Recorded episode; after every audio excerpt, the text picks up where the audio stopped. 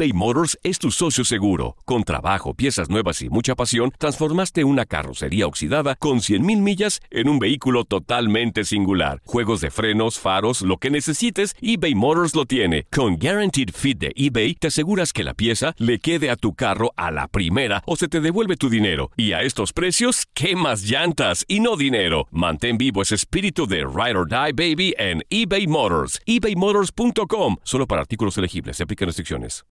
El siguiente podcast es una presentación exclusiva de Euforia On Demand. Atrévete a cruzar el umbral de lo desconocido con los misterios clasificados como los códigos paranormales, enigmas que desafían a la ciencia, conspiraciones y creencias insólitas, fenómenos paranormales, bestiario mitológico, invitados especiales, la bitácora insólita, el diario de un investigador. Todo esto y mucho más por univision.com con Antonio Zamudio. Comenzamos.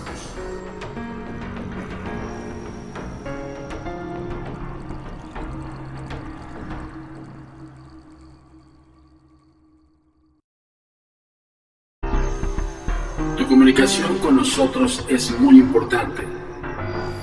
Ponemos a tu disposición las redes sociales. Facebook, Agencia Mexicana de Investigación Paranormal. Instagram, arroba a mi paranormal bajo y arroba turinsólito. Twitter, arroba a paranormal y arroba agentes de negro. Suscríbete a nuestro canal de YouTube, a mi paranormal de los agentes de negro y agentes de negro. TikTok, arroba a mi paranormal. Nuestro sitio oficial web, www.agentesdenegro.com. Así que, Toño, tú, ya, ya, ya, ¿listo? Ok, listo.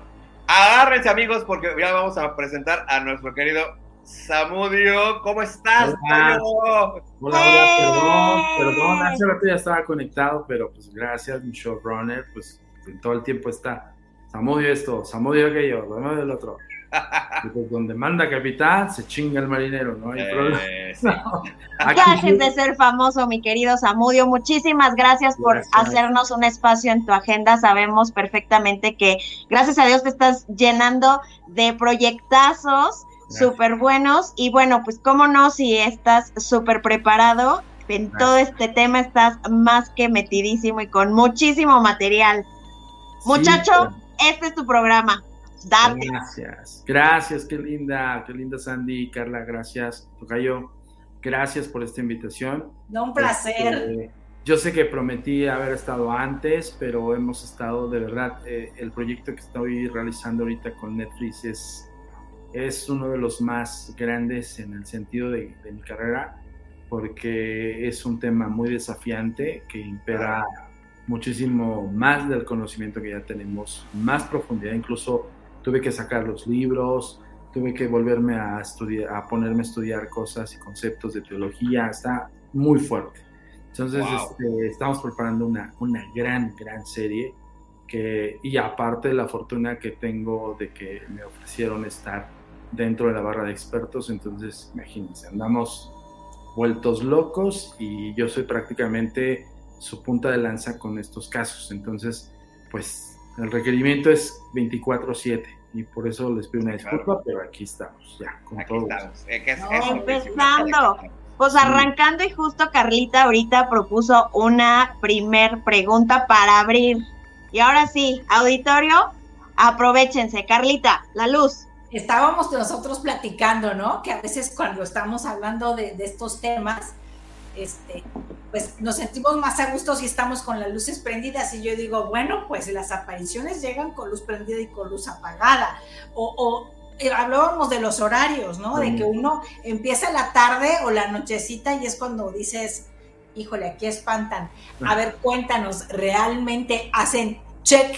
Este, No. ya llegué, es mi horario porque me toca el nocturno o cómo es la cosa. Acabas de dar un buen punto, Carlita. No, no hacen como apagan la luz y el, y- el espíritu está esperando a que apagues la luz para manifestarse. No. Este, un ejemplo, Ayer tuvimos un evento de bomberazo para una marca y, y, la marca me puso un horario para hacer un tour insólito. No hemos operado tour insólito por la cuestión de la pandemia, pero pues ayer incluso casi casi me rogaron por hacerlo y, y dije, pues le va, porque al final del día pues es trabajo y, y, me dice el horario y me dice, es a las 5 de la tarde y yo, ¿what? No, le dije, ok, si se puede, no pasa nada. Me dice, oye, es que tenemos un problema con los horarios y nada, digo, o sea, no hay, no hay horario para estas entidades. Tú puedes entablar comunicación con un espíritu incluso a las 7 de la mañana con la luz plena del sol. Eso no tiene nada que ver. Este, evidentemente, dentro de un concepto de, de, vamos a llamarlo de contacto por medio de alguna metodología, como hacemos nosotros en el Tour Insólito, pues sí se requiere la suma atención de, todas las, de todos los participantes. Eh, es invariablemente eh, necesario que haya un foco de atención en, donde, en lo que estás haciendo y en la parte de la tarde, en la mañana, pues hay mucho bullicio, hay mucho, mucho distractor. Entonces, en ese sentido no es viable. ¿Por qué? Pero porque el participante se te distrae. No porque la entidad espiritual no se conecte o no se contacte. O sea, la entidad espiritual al final del día la llamas, la evocas, la invocas y ahí va a estar. A la hora que te pongas a hacerlo. Eh, es lo, la única mal punto que yo le veo para un contacto con, con espíritus. Pero para una manifestación sobrenatural paranormal, las personas no tienen un horario para morir trágicamente. Desafortunadamente hay personas que pueden morir a las 7 de la mañana, 9 de la mañana, 10 de la mañana, 3 de la tarde, no importa. Lo que implica el horario, y es importante, a veces muy usualmente nosotros como investigadores, es cuando detectamos un, una entidad que tiene un histórico trágico que esa entidad murió en, en esos horarios. Por ejemplo, un dictamen pericial que te marca a las 3 de la tarde, hora de su muerte, eh, por análisis de peritos y forenses, pues tienes determinado el horario de muerte. Entonces la manifestación que probablemente se va a dar en el lugar de los hechos es 3 de la tarde. Claro. No 3 de la mañana, no 10 de la noche, no 9 de la noche. Es justo. ¿Por qué? en un espacio, vamos a ponerlo así, dentro de la psicología de la persona que desafortunadamente muere trágicamente asesinada o, en un accidente automovilístico, en un accidente X. Yo hablo de automovilístico porque, porque en estadística es como lo más registrado. Pero en otro tipo de muerte de cualquier índole, esa persona al momento de que se puede dar cuenta que le pueden dar muerte, tiene una psique, una psicología en ese estado de muerte. Y eso se queda arraigado. Esos últimos segundos se quedan arraigados. La persona está consciente que le van a dar muerte. Y eso es lo feo. Entonces muere y esa conciencia con esa que se queda arraigada en espacio-tiempo. Y se puede manifestar esa hora. O sea, no necesariamente tendría que ser en la noche. Ahora, no hay periodicidad o, o tiempo.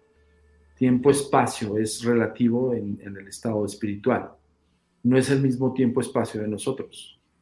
Es probable que esa entidad se puede manifestar en tiempo-espacio al tiempo-espacio de nosotros en la noche. Pero tal vez en la noche no porque implique en la noche, sino porque tal vez se manifiesta, se manifiesta en ese horario porque no hay tanta interrupción de contaminación, de ruido, de bullicio y demás. Y el ser humano está absolutamente atento en su entorno, todavía más en la noche que en las mañanas.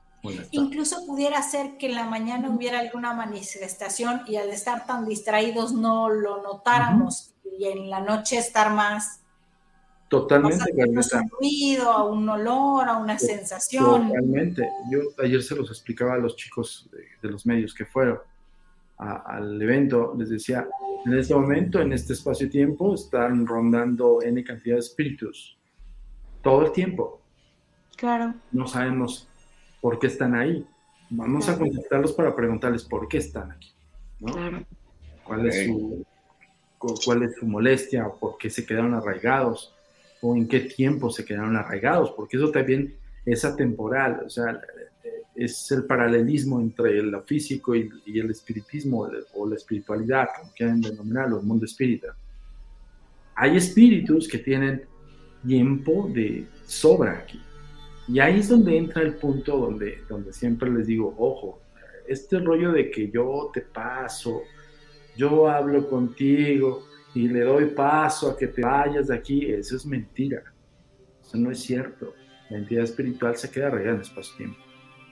Hay espíritus que tienen más de 200 años y siguen manifestándose.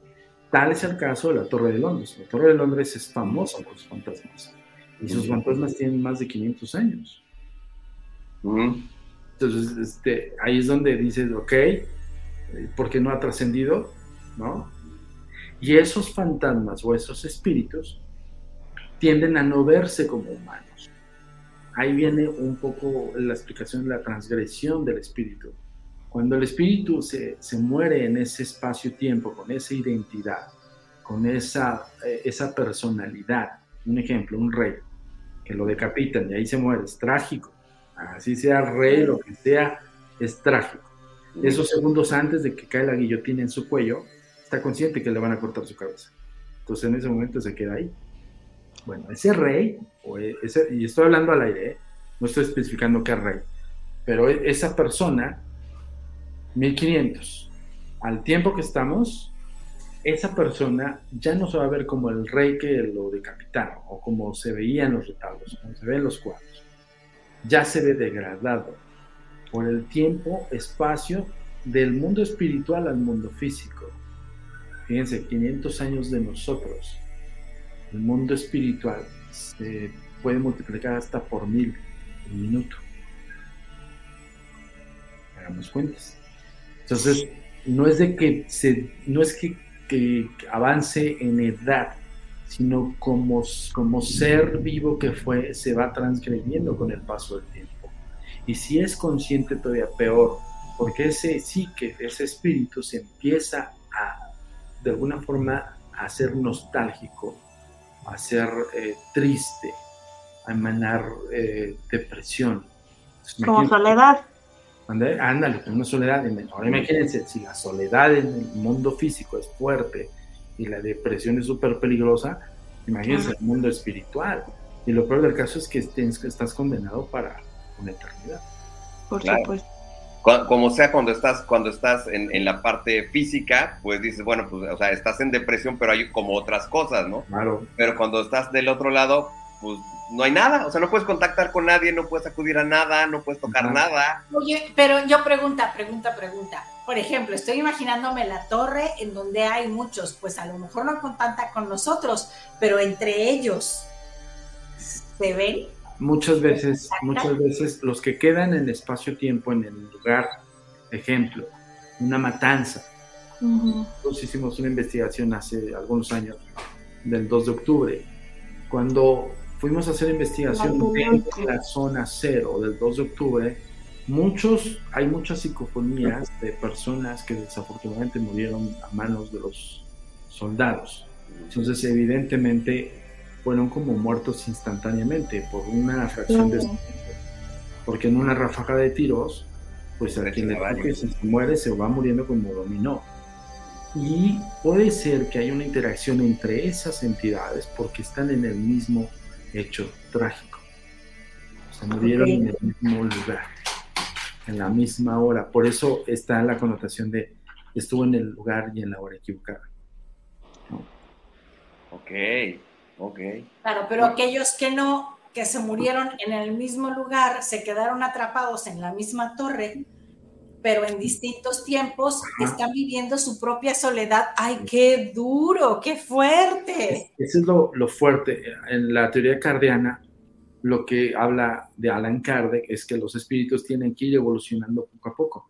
Aquel espíritu que se queda regado en el espacio-tiempo por alguna muerte trágica o por un vínculo terrenal, va caminando su, ahora sí que su caminar lentamente, ¿no? Aquel que está en retroceso, pues va involucionando, entonces se va quedando, se va rezagando. Y es aquel espíritu que no va alcanzando esa evolución. Cuando habla Alan Kardec de la evolución, habla de la conciencia, cuando ellos ya son conscientes que son un espíritu y que tienen que cumplir una evolución. Y para cumplir esa evolución, Alan Kardec te dice, hay, hay espíritus que, que reencarnan, que vuelven a nacer. Para aprender algo y vuelven a morir para seguir su camino. Ya los espíritus sabios, como él le, denomina, son aquellos espíritus que ya pasaron varias vidas o varias etapas en vida terrenal, carnal, y tienen una, una sabiduría un poco más amplia. Y esos espíritus le ayudan a los otros espíritus para que no se queden rezagados. Esa es como la larga historia del espiritismo. En el concepto espiritismo de Franco, o sea, francés, perdón, de, este, de Alan Kardec. Estamos hablando del, del padre del espiritismo. En, otros, en otras culturas es otro tipo de situaciones, pero tiene mucho que ver con el caminar y tiene mucho que ver con las intenciones, con lo que tú haces en vida. Lo mismo pasa con, con, en este caso con nuestra gran tradición que jamás nos ganaron los españoles en esa tradición que es la tradición del Día de Muertos. Y, en esa cultura se cree, o tienen otras, otras vertientes de, evolución, pero al final del día es aquella persona que muere, por ejemplo, en aquel entonces, la época prehispánica, los aztecas, cuando ofrendaban eh, a los dioses estos sacrificios, los, los sacrificados eran ungidos, eran elegidos, ¿no? No era como, ay, voy a sacrificar porque me caíste mal. Aquella persona que era seleccionada lo, lo, tomaba, con, fíjate la conciencia, lo tomaba como el gran tributo a Tonatiuh, al dios sol, ¿no? El claro. dios que nos da la vida, nos da la comida, nos da todo. Entonces ellos, en su psicología, no les daba terror sacrificarse. Era un honor. Entonces, el sacrificio si era, si tú quieres, pues sí grotesco, ¿no? Porque para muchas personas y más los, los los este, delicaditos de cristal, pues dicen, ay, ¿cómo? ¿No? Se suena muy gay, pero perdón, pero es así. sí, como frágiles. Era, güey, o sea, me voy a unir con mi, con mi deidad. O sea, yo ya, yo ya no tengo que pasar la transición del Mictlán. No voy a estar rindiéndole tributo a Mictlán Tecutli, ¿no? No tengo que referirle nada. Yo tengo un paso directo con Tonatiuh su psicología no era de miedo. Era un honor, de hecho. Era de honor, exactamente. Evidentemente para nuestros hermanos en aquel entonces los españoles ignorantes hasta el gorro. Sorry, pero es así.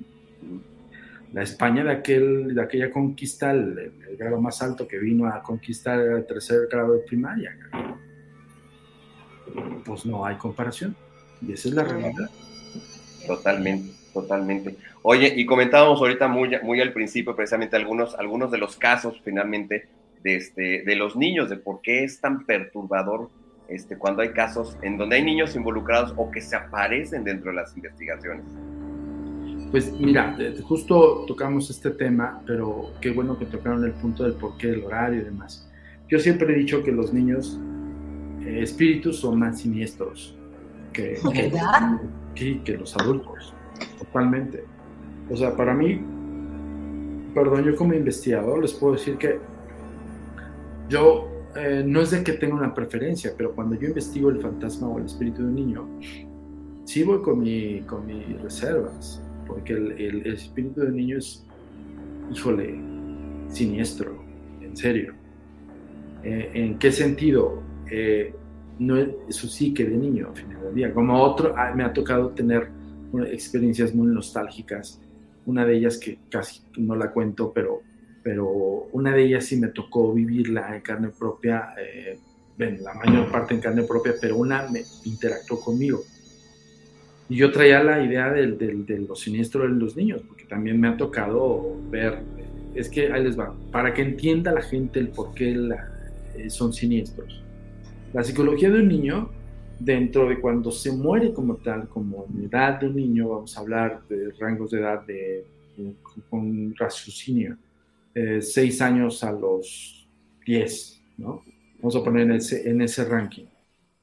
Esos niños, por lo regular, tienden a jugar, pero el juego, cuando ellos no se saben que son espíritus y que pueden incluso transgredir el plano físico, como tocarlo, acariciarlo, empujarlo, para un niño, si por ejemplo está regado un espacio-tiempo en algún sitio tú estás averiguando y tú estás implementando tu dispositivo de grabación y demás, y en el momento te toca y te asustas, para el niño cree que es un juego.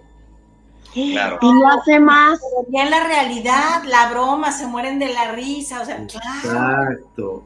Y el niño, ¿qué pasa con un niño que, te, que, que, que sabe que te está molestando? Te hace más. tres veces más. Y lo goza. Y te lo dobletea. Y si sabe que no le puedes hacer nada, agárrate. Claro, claro. Ay, sí. Ahora imagínense un estado espiritual. No es el Gasparín, son verdaderos hijos de puta, perdón de la expresión, pero es así.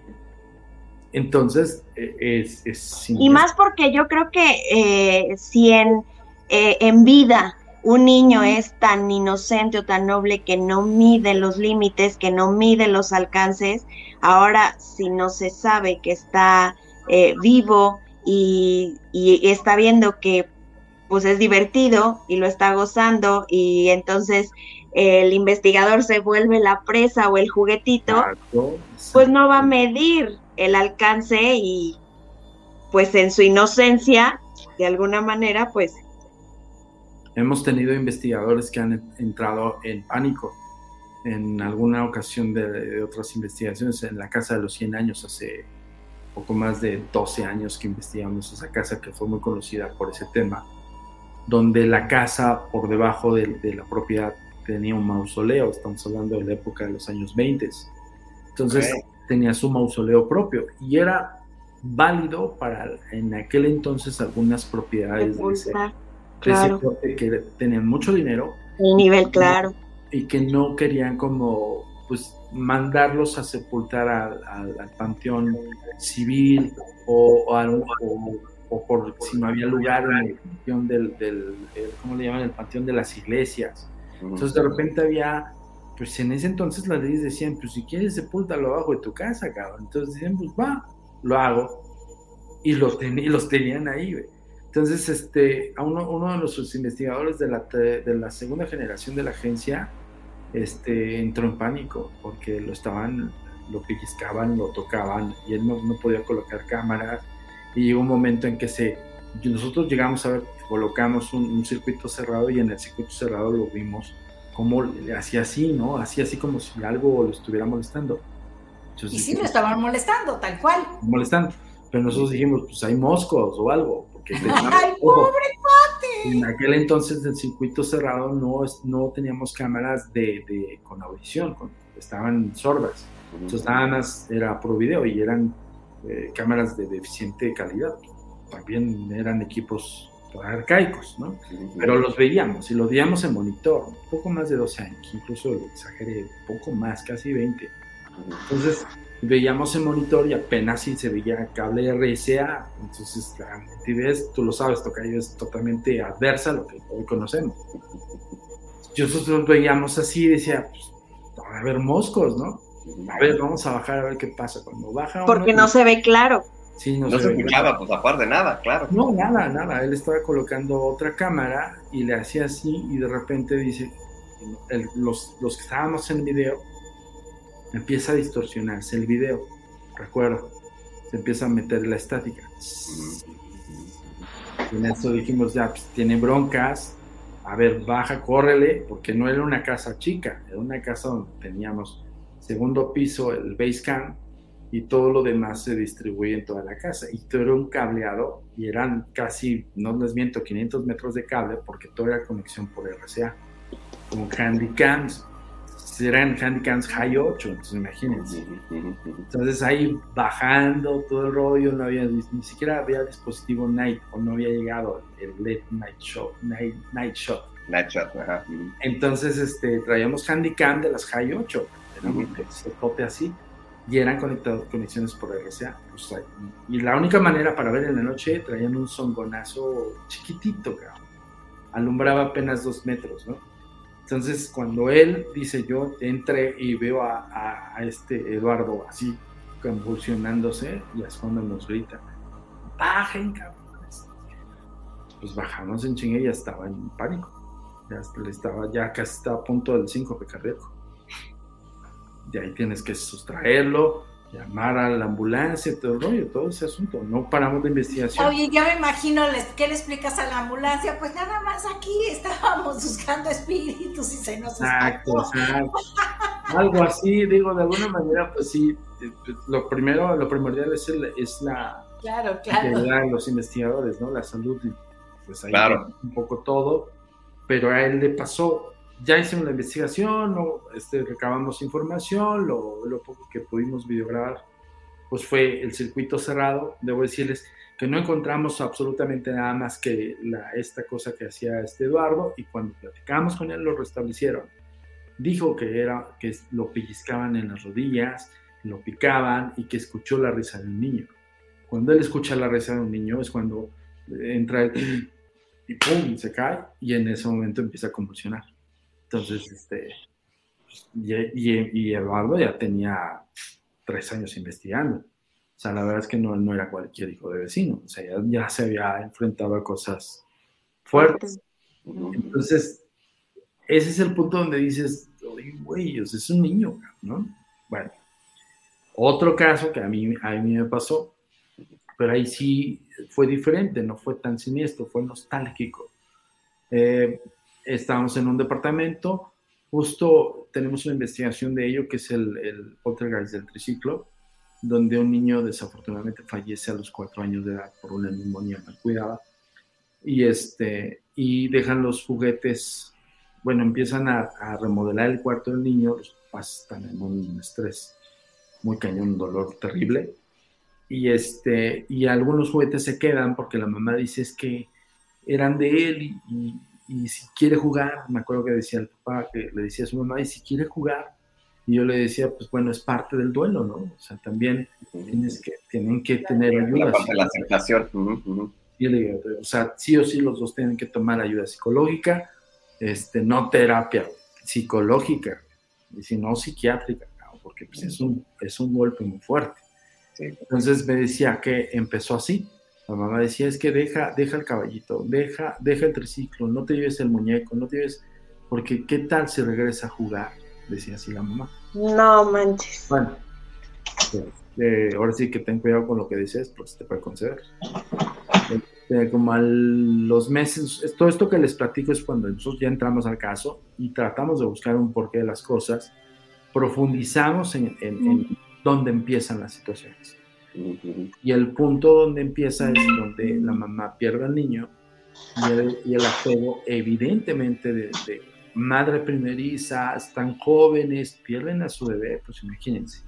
Sí, claro. Esa madre se niega ante la muerte de su hijo y empieza ella a decir, va a regresar por sus juguetes, déjaselo, porque qué tal si está solo en su cuarto, así le decía al marido.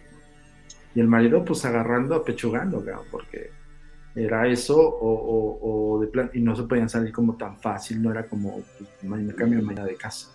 Claro, claro. Tal que en un tiempo, de- cuando ellos empiezan con este duelo, estoy hablando de meses. Muere el niño, a los tres meses empieza esta situación y los vecinos empiezan a quejárseles que a las 3 de la mañana se escuchan en el cuarto de, o sea, está la habitación del niño y abajo quedaba la habitación matrimonial de otro vecino. Entonces dicen que en la madrugada escuchaban como un caballito o algo hacia esto, en el techo. Sí, pues sí. Entonces, este, los vecinos a la tercera o cuarta noche es cuando ya suben y dicen, oye, vecino, no sabían del otro niño.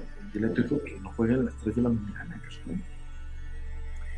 Que al momento le recibió la noticia el marido y él se quedó carísimo de onda y que no les dijo nada. Y que les dijo, voy a hablar con mi esposa para que hable con mi hijo, para que no, fíjate. Ahí el esposo entró en una negación. ¡Valida! Y fíjate, ya había contagio de la, de la mamá a la negación de la muerte del niño.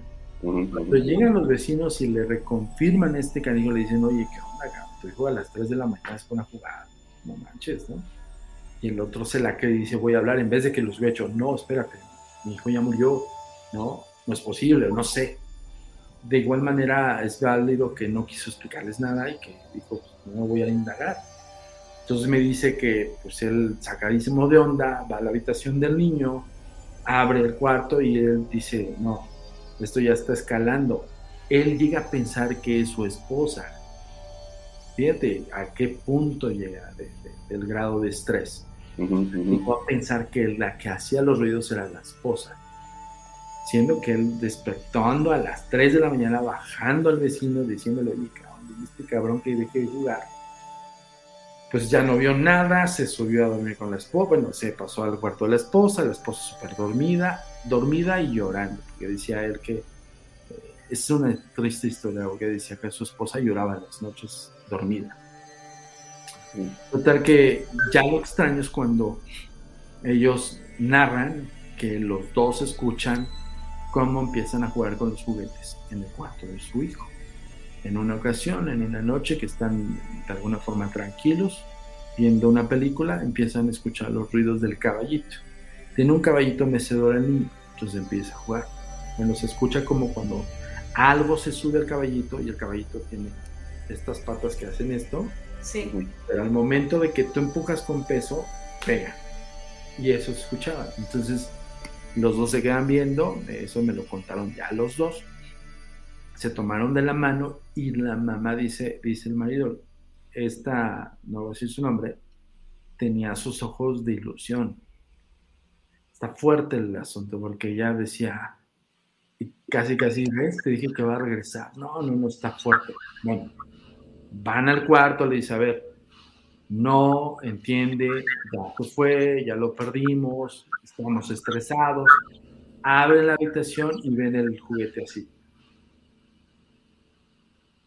Entonces, la impresión de los dos, más del marido, dice que el marido sintió que las piernitas se le hicieron, se le doblaron. ¿Cómo no? y la mamá fue al cuarto y, dice que, que, es la imagen, sí está de tristeza, impresionante, porque este, este acá no lo sabe casi nadie. Nosotros no hemos expuesto esto cuando mostramos el caso del poltergeist del triciclo, mostramos una parte, pero muy leve, de la historia de ese caso. Sería bueno para hacerlo en, en una serie literal, porque se ve el juguete, bueno, es lo que te explica en la pareja, se ve el juguete, el, esposo se hace para atrás y dice que se estaba desmayando, que, incluso se empezó a sentir que le faltaba el aire. Dice, pero yo vi al caballito así, ¿no?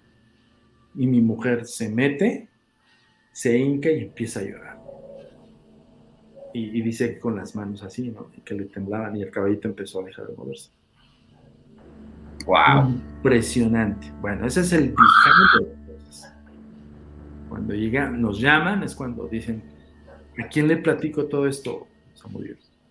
O sea, si yo voy, eh, yo lo primero que le dije, sí tienes que tener una ayuda psicológica. O sea, sí o sí tiene que tú y tu mujer ir a una ayuda psicológica. Y digo, y esto no quiere decir que descarto lo que viste, porque todo lo que me estás platicando es real, como lo estoy escuchando es real, como me lo estás narrando, incluso al momento que yo se los copio y los pego, se lo imagina porque así yo lo viví. Entonces yo dije, qué impresión ser padre y ver la manifestación de posiblemente de tu hijo. De tu hijo, claro. Fuerte, ¿no? Claro. Entonces yo le dije, tienes que asistir a un, a un, psicólogo, ya no al psicoterapeuta, porque el terapeuta se brinca muchas cosas. El psicólogo se va a la raíz y de ahí te va a manejar todo este rollo. Si no encuentras quietud, si no encuentras, vamos con el siguiente.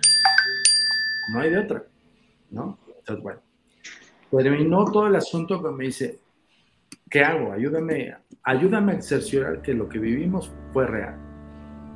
Dije, bueno, tienes un antecedente del vecino que te dijo, ¿no? El vecino no sabe de la muerte de tu hijo, o sí lo sabe, no, no lo sabe. Al vecino simplemente lo molestó el ruido del caballito, es decir, un caballito. Pasa esto, ves al caballito, sí hay una manifestación, pero le dije, ojo, no es posible total y absolutamente que digamos es de tu hijo. Ojo en eso, ¿eh? Claro. Puede ser otra cosa. Ojo. Me dice, ok, ayúdame a confirmarlo. Y me dice, incluso ese día me acuerdo que me dijo, ¿cuánto te pago, cabrón? Le digo, a ver, no, no, no. Esto no es de cuestión de dinero. Esto es una cuestión de que tú, si es él, y si sabemos que es él, te vamos a ayudar a comunicarte con él para que por lo menos baje su, manifestación. y por lo menos llega una quietud, una paz, pero con ayuda del psicólogo. Porque yo no puedo, le dije, yo no puedo meter mis manos si tú ni tu esposa van y, hacen este, terapia psicológica. Entonces quedamos en como, como un acuerdo, yo abordo el caso y ellos se van a la ayuda psicológica. Sí, y ese día que me dio chance de investigar, me dice, va a estar el tío, el hermano de, mi esposa. Es el único que va a estar con ustedes. ¿Ok? Listo. Hicimos la investigación, profundizamos en, ver todo el departamento, hacemos un análisis del, lugar, eh, detectamos qué tipo de energía oscila. Ojo, no es una detección de energía, sino vemos incluso con el comportamiento del entorno. El comportamiento del entorno a nosotros nos arroja como lecturas, no propiamente con un IMF ni nada de eso, sino cuando hay una actividad paranormal, una actividad muy fuerte en un sitio, eh, el propio lugar en la intemperie cambia, en todos los sentidos. Puedes estar en la cocina y puedes tener un tipo de temperatura y puedes estar en ese lugar de la actividad con otro tipo de temperatura. Eso es medible. Y ese tipo de análisis. Llegamos al cuarto del niño, colocamos una cámara con sensor de movimiento y colocamos distintos ángulos. Yo coloqué, rodeé los juguetes y nos centramos en el, en el caballo mecedora. Por sorpresa, tuvimos movimiento, pero no del caballo mecedora, sino de un triciclo. Y, cuando suena, es que se, también, yo les decía a ellos, el ruido es como la alarma sísmica de, la alarma del, sensor. O sea, te, es para desapendejarte. O sea, estás en la pendeja de repente suena y pues a ver qué pasó, ¿no? Y justo su función es esa, porque como es prolongada las observaciones en, una investigación. Te pierdes de pronto, ¿no? De repente te da hueva y te da sueño. así pasa. Claro, claro. Y, la, y la alarma es como, güey, güey, ¿no? es como diciendo, güey, acá, ¿no? Y así es pues sonó la alarma. Ya Sandy se cayó del susto. Sí, no, bueno, le, le salió ahí un poltergeist. ¿qué pasó? la cámara, Sandy. Oye, pero, bueno, adelante, adelante, ahorita, ahorita, no, sigue, sigue, sigue. Estoy platicando como lo que ven a nivel público, lo que nosotros mostramos, que mostramos la evidencia nada más. Entonces, este, suena la alarma y el, el tío fue el que nos desorientó porque el tío dice, ay, güey, en la madre, y se para y se quiere echar a correr. Y uno de los investigadores lo agarra, espérate, espérate, no, no, no, no. Y, yo lo tengo en monitor, el sonido de, la alarma de, que se está moviendo algo, y dijimos, el caballo mecedora, y teníamos en primer ángulo caballo mecedora. Y es un triciclo que empieza a caminar. Empieza pero se ve cómo, cómo se pedalean los pedales y cómo el manubrio se va manejando. Eh, pues para nosotros es un wow, lo tenemos. Claro. O sea, yo, pero no puedes expresar eso delante de la familia. Este canijo se le bajó la presión y se quería echar a correr. Sí, pues sí. Entonces, este. Eh, pues es que, eh, pues es que no es, no es, no es lo mismo así cuando nos, platican y vemos los videos a cuando estás ahí en, en el momento. Claro. No hay sí o sí. no, la tensión. todo. No, claro para nosotros es full motion en el sentido de que decimos, lo tengo, ¿no? Claro. O sea, lo, lo capté. Pero para la familia es la impresión de decir, y el reconocer que son sus juguetes y que puede, y que puede ser el niño pues es un montón, son sentimientos encontrados y muy fuertes. Y al final también cuando no tienes esa comprobación, te puedes autoengañar, decir, bueno, sí tengo ganas de que esto sea, de que regrese, pero quizás soy yo, estoy medio loco, y pero cuando viene una persona con, con esta background, ¿no? Y, y que te dice, es en serio, y yo te digo que esto es verdad, porque ya lo medí, ya lo vi, ¿no? Es, fuerte. Y ahora aquí viene, bueno, se ve el movimiento del objeto, los sensores empiezan a prender, incluso hay un, ligero movimiento en el ambiente. Nosotros colocamos tripiés, alguna cámara la coloqué para tener, fíjense, el, recurso del investigador en aquel entonces que no tenía recursos. Claro. Colgamos algunas cámaras, las colgamos así, para en pique. para que esté así. Y la cámara tenía un peso y eran pesadas las handicap. Sí. Era- en ese entonces eran, eran mini DBs. O sea, Ujú. tenían un poquito más del- delgado el sistema, pero todavía el cuerpo era pesado. Entonces las poníamos así y, se empe- y empezaron a moverse. O sea, el ambiente de- energético que genera un poltergeist, que se está ejerciendo sobre un objeto, genera también corrientes de aire. Eso ya, ya lo hemos determinado y lo hemos detectado. Entonces, pero afortunadamente las cámaras captaron todo el movimiento. Entonces tenemos cinco ángulos distintos donde el movimiento va así, es inteligente. Ahí entra nuestra psique científica analizar. No hay movimiento, no hay vibración en el suelo, no, se está moviendo el edificio. Empiezas a descartar todo tipo de cosas. Yo en mi cabeza en ese momento, tratando de explicarle al tío, yo viendo y observando todo, yo decía, wow, lo tengo en mis manos, ¿no? Para mí sí me causó un poco de emoción. Claro. Cuando lleg- llegamos al lugar, le digo, ¿sabes qué? Voy a revisar el lugar para justo saber si cambió temperatura, si la, era una alfombra de uso rudo, el peso del juguete. Nosotros tenemos el triciclo en nuestras manos. Al triciclo dijimos, es de valor incalculable, porque aquí está la manifestación. O sea, algo ejerció una fuerza invisible para mover el objeto y animarlo. ¿no? Entonces, analizas todo, peso, el, el recubrimiento de las llantas de plástico, el, el alma del triciclo, todo. Y empiezas a hacer conjeturas mediante el método científico. Claro. ¿Qué fuerza tiene que ejercer algo para mover este objeto que pesa alrededor de kilogramo y medio sobre una superficie corrugada de, de alfombra rígida? Fíjense cómo pensamos nosotros los investigadores antes de pensar en el espíritu del fantasma o el espíritu del niño, perdón. ¿No? O sea, nosotros primero, a ver, vibración, inclinación, movimiento, todo, ¿no? Bueno, ya descartamos, descartamos. Cuando voy a hacer yo ese análisis, porque se to nos tomamos el, el trabajo como el perito, vemos incluso distancia, medimos cómo fue, si es un movimiento inteligente, obviamente hubo una curva, cómo dio la curva, todo ese rollo. Entonces estamos en el, yo estoy en el análisis de eso, me estoy agacho, me agacho y estoy observando y de esta mano estoy así, me estoy observando y tien, siempre tiendo, no tenía tanta hora, siempre tiendo a hacer esto, porque si me pongo a analizar es como un, un, un como Tic. un tic, Como un tic, ajá, carajosera. Y estoy así y dejo la mano así y siento una manita como me la agarran aquí. Así como una manita chiquita de cuatro años.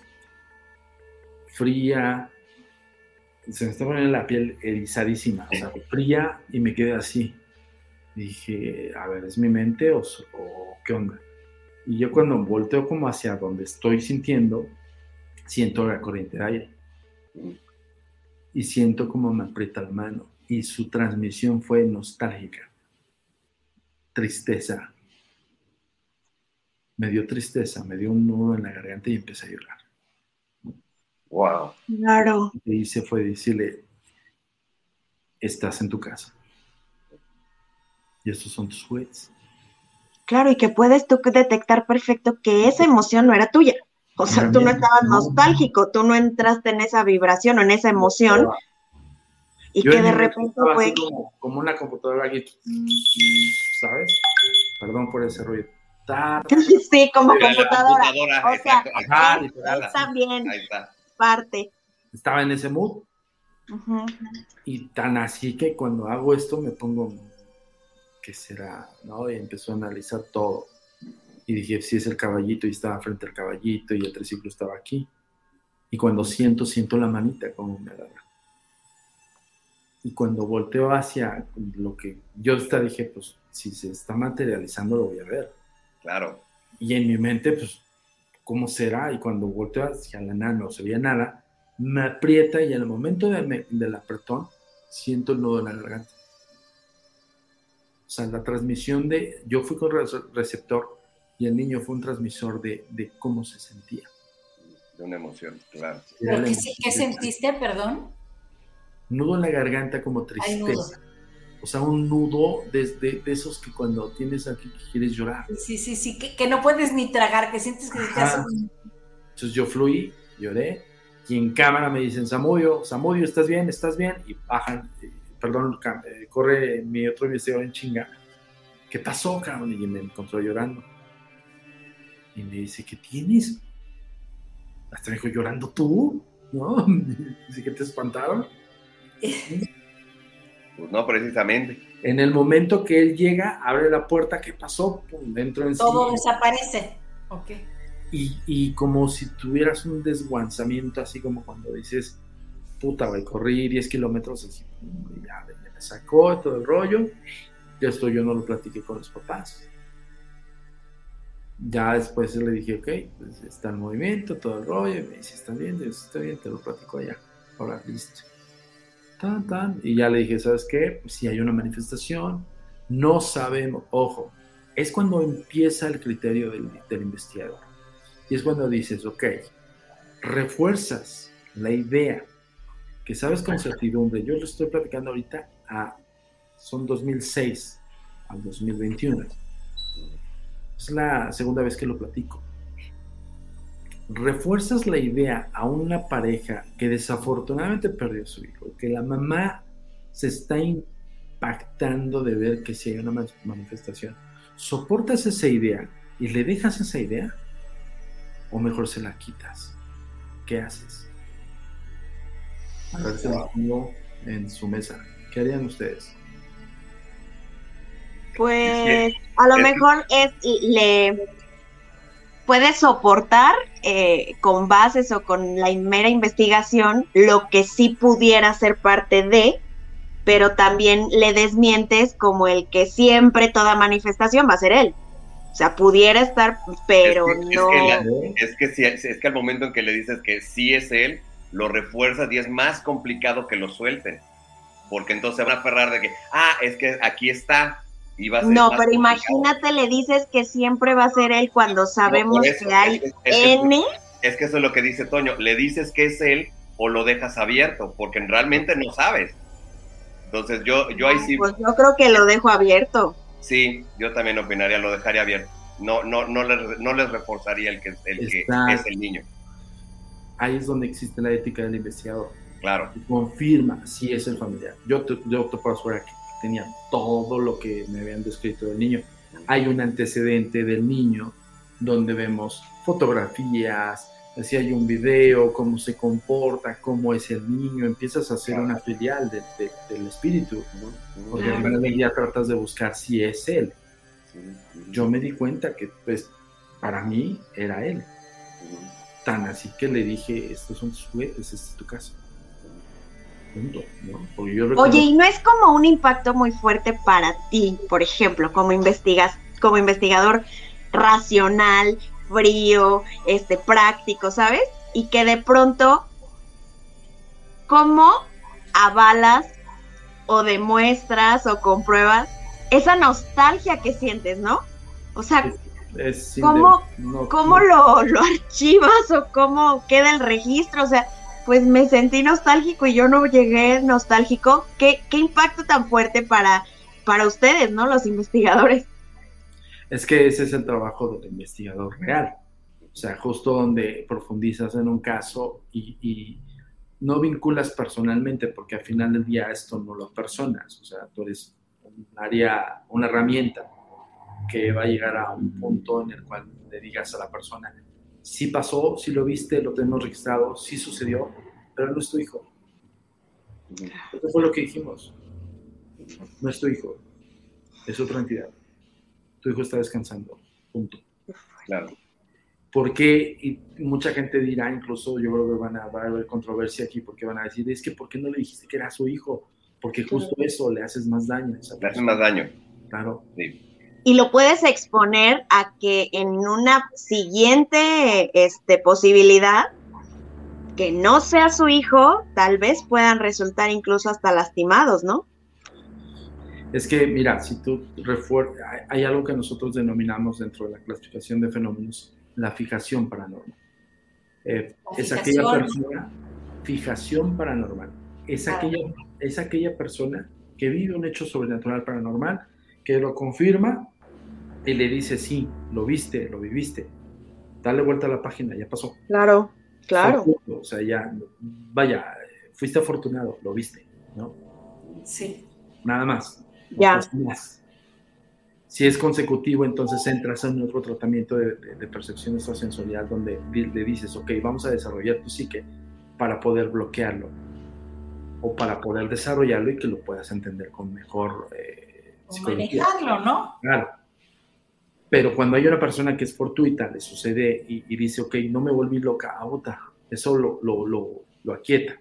Claro. Porque el psiquiatra, el psicólogo va a tratar de profundizar sus traumas más entrañables y le va a decir, híjole, aquí entra la ciencia, en la psiquiatría entra la medicación. Pero si es fortuito, pues no hay necesidad de entrar a ese punto. Con que tú le hagas a la persona similar que esto pasó y que de su raciocinio no fue más que un, un, mecanismo cerebral al decir, no entiendo lo que está pasando porque no encuentro una explicación, porque no conozco el tema. Punto. Y eso es normal. Ah, este, ¿Vas a vivir consecutivamente esto? Pues le das en la torre. Entonces, lo que nosotros tratamos de hacer es justo en, entra la ética y entra el, juicio, bien, el buen juicio del investigador. Y eso te lo enseñan desde un inicio en la psicología, porque este, tienes un discernimiento espiritual. Y en ese momento le dices, o es optativo decirle a la persona que sí es su familiar, si ves que esa persona simplemente asimila y dice, ah, qué padre, tuve comunicación, voy a rezarle o voy a hacer lo que tenga que hacer en la cuestión religiosa o en la cuestión em, metódica mental, o sea, decir, bueno, que ya pasó, listo, next, listo, está padre. Pero si es una persona que está afectada como esta señora, claro. diga esa escena que dices, puta, o sea, no solamente lo pierde, ella quiere verlo después de muerto y la, y la manifestación la severa decirle aquí estoy. No manches, Es un, su duelo jamás va a terminar.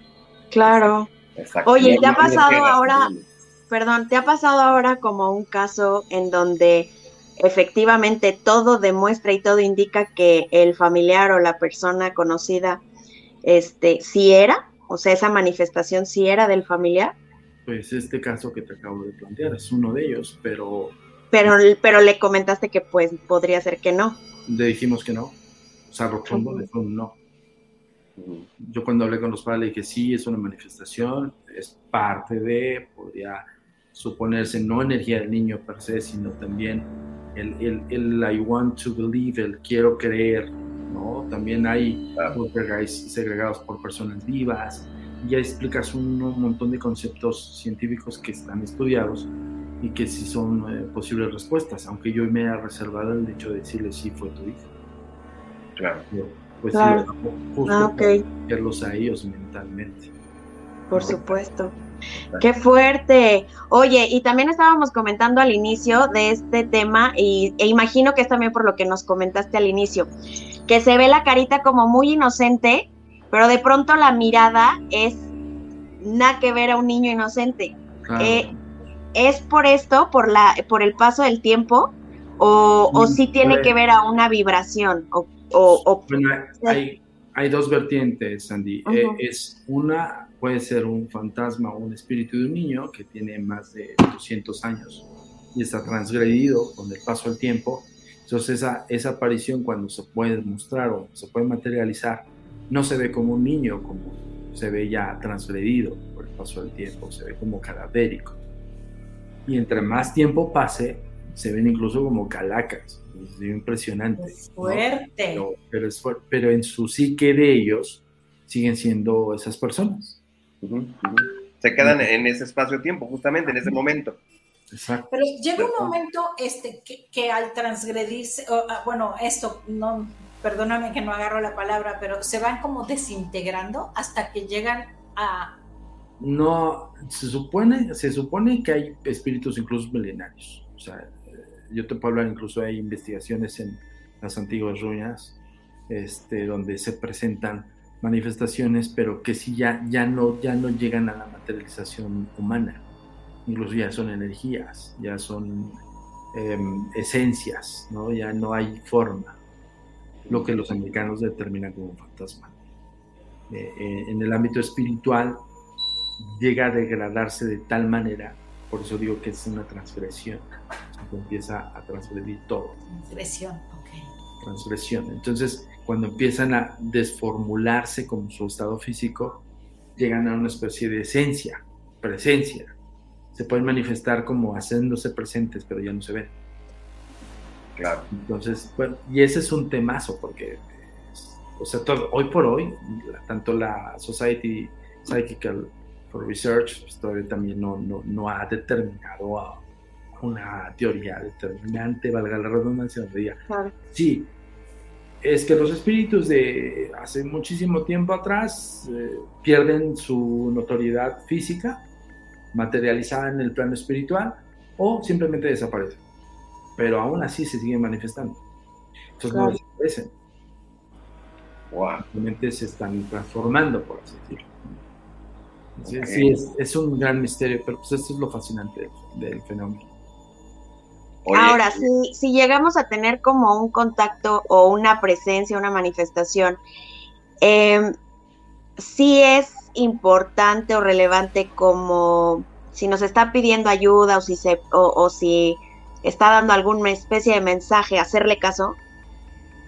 Bueno, eh, lo, más básico e importante de todo esto es, es que en un primer plano, cuando una persona está siendo receptora de algún fenómeno sobrenatural paranormal, por lo regular son eh, manifestaciones de comunicación. Un ejemplo que acabo de, plantear es del niño comunicándome su nostalgia y su tristeza. Eso fue un mensaje. Ok, sí. Eh, y tal vez era lo que quiere decir. Yo les puedo decir que después de esto, la pareja ya no, ya no se enganchó tanto en el fenómeno. Sí siguieron los ruidos, empezaron a sacar los juguetes. Y recuerdo perfectamente que el tío fue el que nos da el, triciclo y nos dice, este, llévenselo. No, no, no, yo no, no lo quería ni tocar. Claro. Y el tío, el tío era pegado al niño. Entonces, perfecto, no pasa nada, le explicamos al tío.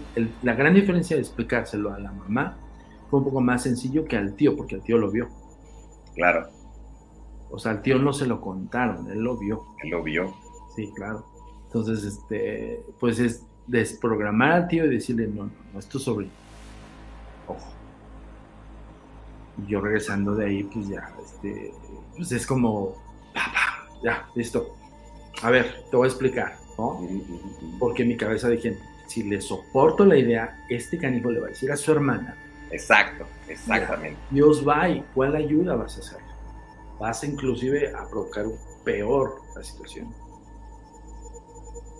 Esa es la responsabilidad que nosotros tenemos. Por eso insisto que de repente aquellos que se ostentan como investigadores, estos casos yo creo que ni siquiera ni tienen un, un, criterio para poder dar un discernimiento. ¿Qué haces en ese momento? No puedes llegar a decirle a la persona, y eso comete muchos errores a veces, todos estos metafísicos y, videntes y todos estos güeyes que, que, pues lo que quieren es eso, decirle a la persona, sí, es tu hijo, puedo salvarlo, y ahí viene, pues sígueme dando lana y te lo salvo. ¿no? Y no vas a ayudar a esa persona. Claro. Le vas a afectar más de lo que ya está. Sí, porque es un duelo no cerrado, finalmente. Cañón. Cañón. Yo, yo he, entrado en controversia con estos pseudopsíquicos y les digo, ¿duermes bien en tu casa? ¿Duermes a gusto? ¿Tienes tu sueño pleno? ¿Cuántas personas no les has quebrado la vida? Tu comunicación con nosotros es muy importante. Ponemos a tu disposición las redes sociales. Facebook, Agencia Mexicana de Investigación Paranormal. Instagram, arroba a mi paranormal-bajo y arroba turinsólito. Twitter, arroba a paranormal y arroba agentes de negro. Suscríbete a nuestro canal de YouTube, A Mi Paranormal de los Agentes de Negro y Agentes de Negro. TikTok, arroba a mí paranormal. Nuestro sitio oficial web www.agentesdenegro.com.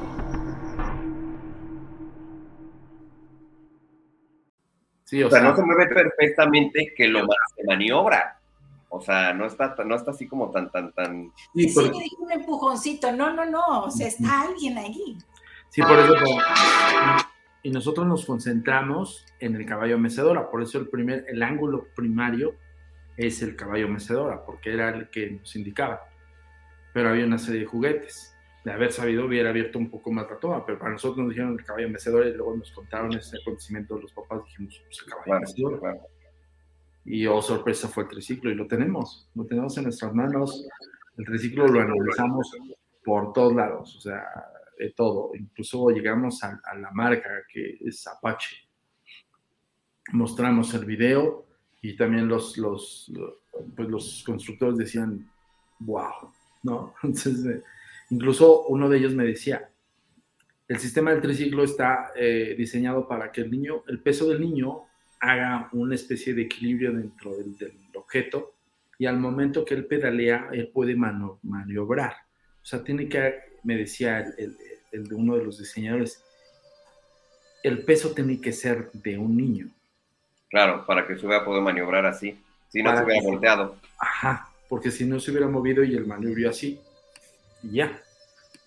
Dice, pero el, el, la, estructura del cuadro del triciclo está elaborado de tal manera que proporciona el peso del niño, para que al momento él no le cueste trabajo pedalear su peso y pueda maniobrar.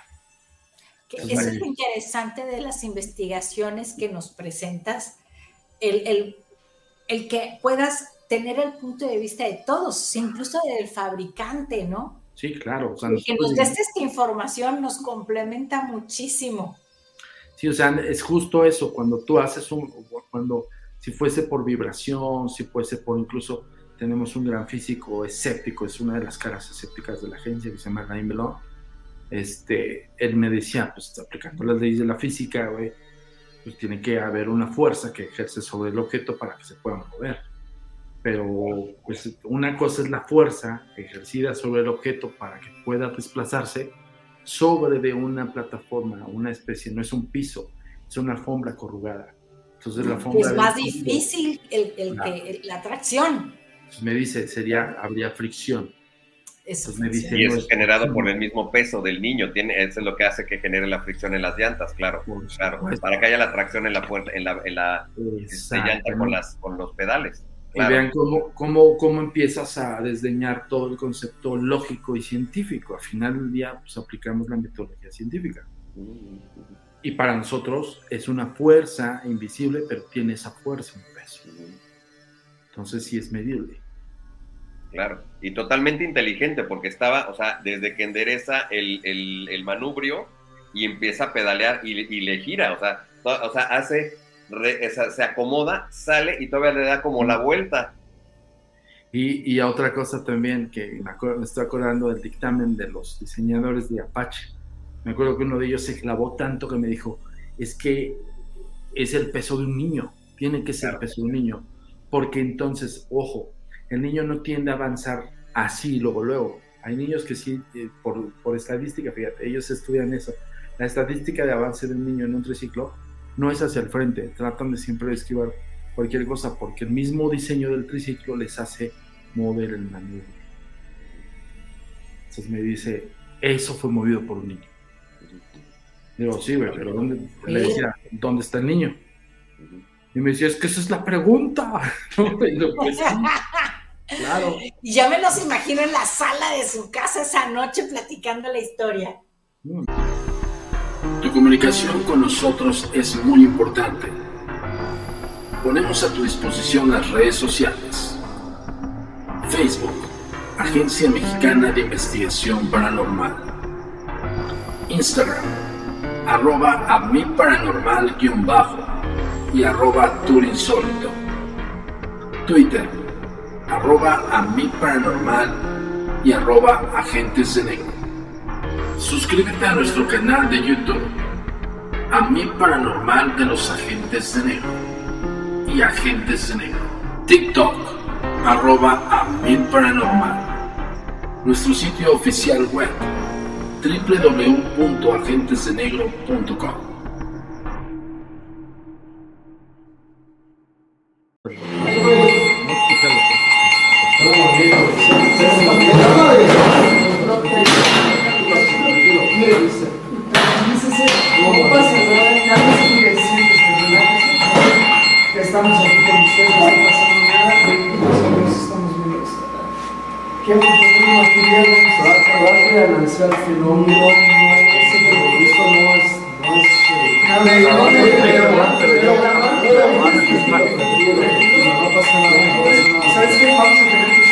decir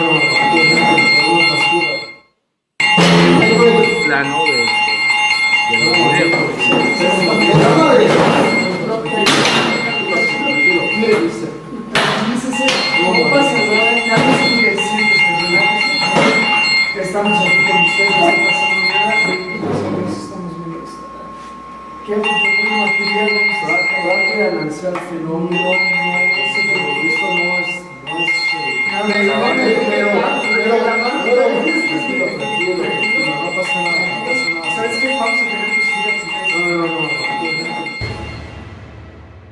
Ahí está. Bien bueno y fuerte. Está impresionante. Qué brinco, claro. Sí, sí está Así con sonido se estalló brinco. Sí, no, pues es que ese, ese sonido es, es justo para que te no, no andes en la tonta, ¿no? Claro, claro. Pero eran dispositivos muy pequeños y bien ruidosos, eran la, la alta tecnología que teníamos en aquel entonces. Pero estuvo No, bueno. No, pero sí está impactante. Sobre todo, la- el, yo creo que lo más in- interesante es, eh, obviamente, lo, lo- lo- lo de la atracción y todo eso, pero los movimientos, o sea, eh, o sea endereza el manubrio, pedalea, y todavía le, sortea todavía a, a- a sacarlo de donde estaba el, este, el caballo para que no le estorbara. O sea, eso es un movimiento inteligente, 100%. De hecho, incluso se hicieron pruebas junto con, con los diseñadores de Apache. Si en un momento dado con alguna vibración, con algún tipo de movimiento que no hayamos sentido nosotros, pudiera caber la posibilidad de que el objeto se moviese. Pero lo descartable es justamente esto, el, el movimiento inteligente. O sea, el, el- el saber que ese objeto no era como moverse y chocar con los demás, sino esquivar estos objetos y, y hacer esto. Ahora, Antonio, ¿dónde estabas tú? No estabas adentro del cuarto cuando sentiste la manita. ¿Dónde, cómo? Ahí Ah, no, yo, es que justo de, posterior a todo esto, cuando yo hago el análisis posterior al ciclo, de hecho se escucha eh, a uno de mis investigadores decir, vamos a subir, no, espera, deja que cumpla el ciclo de manifestaciones, es un, pa- un parámetro de nosotros, nosotros como investigadores. Eh, y eso acaba con muchos clichés de muchos falsos investigadores que siempre les pasa cuando est- están presentes. Eso invariablemente es falso porque de repente no, o sea, no, no es cuando salgas tú, sale el fantasma o sale la manifestación. El buen investigador pone sus cámaras y espera y trata de buscar una posible evidencia. Cuando la tienes, para eso tienes dispositivos electrónicos, son tus ojos clínicos. Te quedas ahí. Si te toca alguna manifestación en vivo y en directo, pues trata de grabar todo lo que puedas. Claro. En el momento que yo analizo todo lo que es el movimiento, porque es como hacemos, como les decía, una especie de peritaje. Empezamos a ver cómo el objeto A y el objeto B, el objeto B no se mueve, el objeto C se prende, el objeto A marca un movimiento, pues tenemos los videos para decir, ok, no es una alucinación, este objeto se movió de aquí a acá, ¿vale? Y tuvo, tuvo un, un movimiento inteligente, no fue recto, no fue en un ángulo de 90, 60, de 360, o sea, ahí aplicas un montón.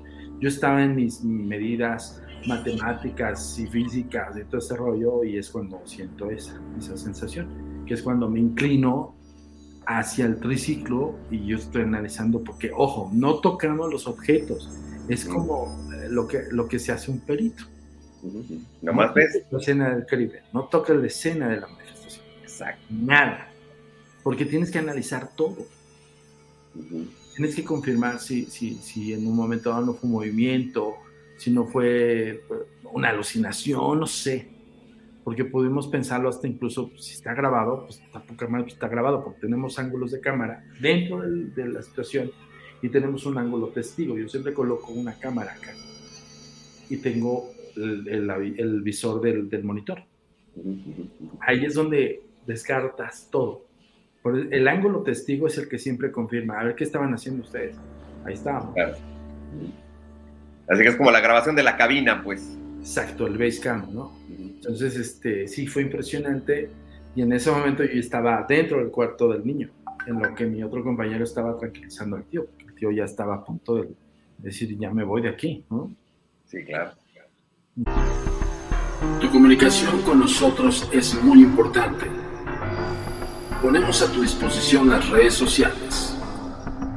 Facebook, Agencia Mexicana de Investigación Paranormal. Instagram, arroba a mi paranormal guion bajo y arroba turinsólito. Twitter, arroba a mi paranormal y arroba agentes de negro. Suscríbete a nuestro canal de YouTube, a paranormal de los agentes de negro y agentes de negro. TikTok, arroba a paranormal. Nuestro sitio oficial web www.agentesdenegro.com. El pasado podcast fue una presentación exclusiva de Euphoria On Demand. Para escuchar otros episodios de este y otros podcasts, visítanos en euphoriaondemand.com. Boost Mobile tiene una gran oferta para que aproveches tu reembolso de impuestos al máximo y te mantengas conectado. Al cambiarte a Boost, recibe un 50% de descuento en tu primer mes de datos ilimitados. O, con un plan ilimitado de 40 dólares, llévate un Samsung Galaxy A15 5G por $39.99. Obtén los mejores teléfonos en las redes 5G más grandes del país. Con Boost Mobile, cambiarse es fácil. Solo visita boostmobile.com. Boost Mobile, sin miedo al éxito. Para clientes nuevos y solamente en línea, requiere AroPay. 50% de descuento en el primer mes requiere un plan de 25 dólares al mes. Aplican otras restricciones. Visita Boost Mobile.com para detalles.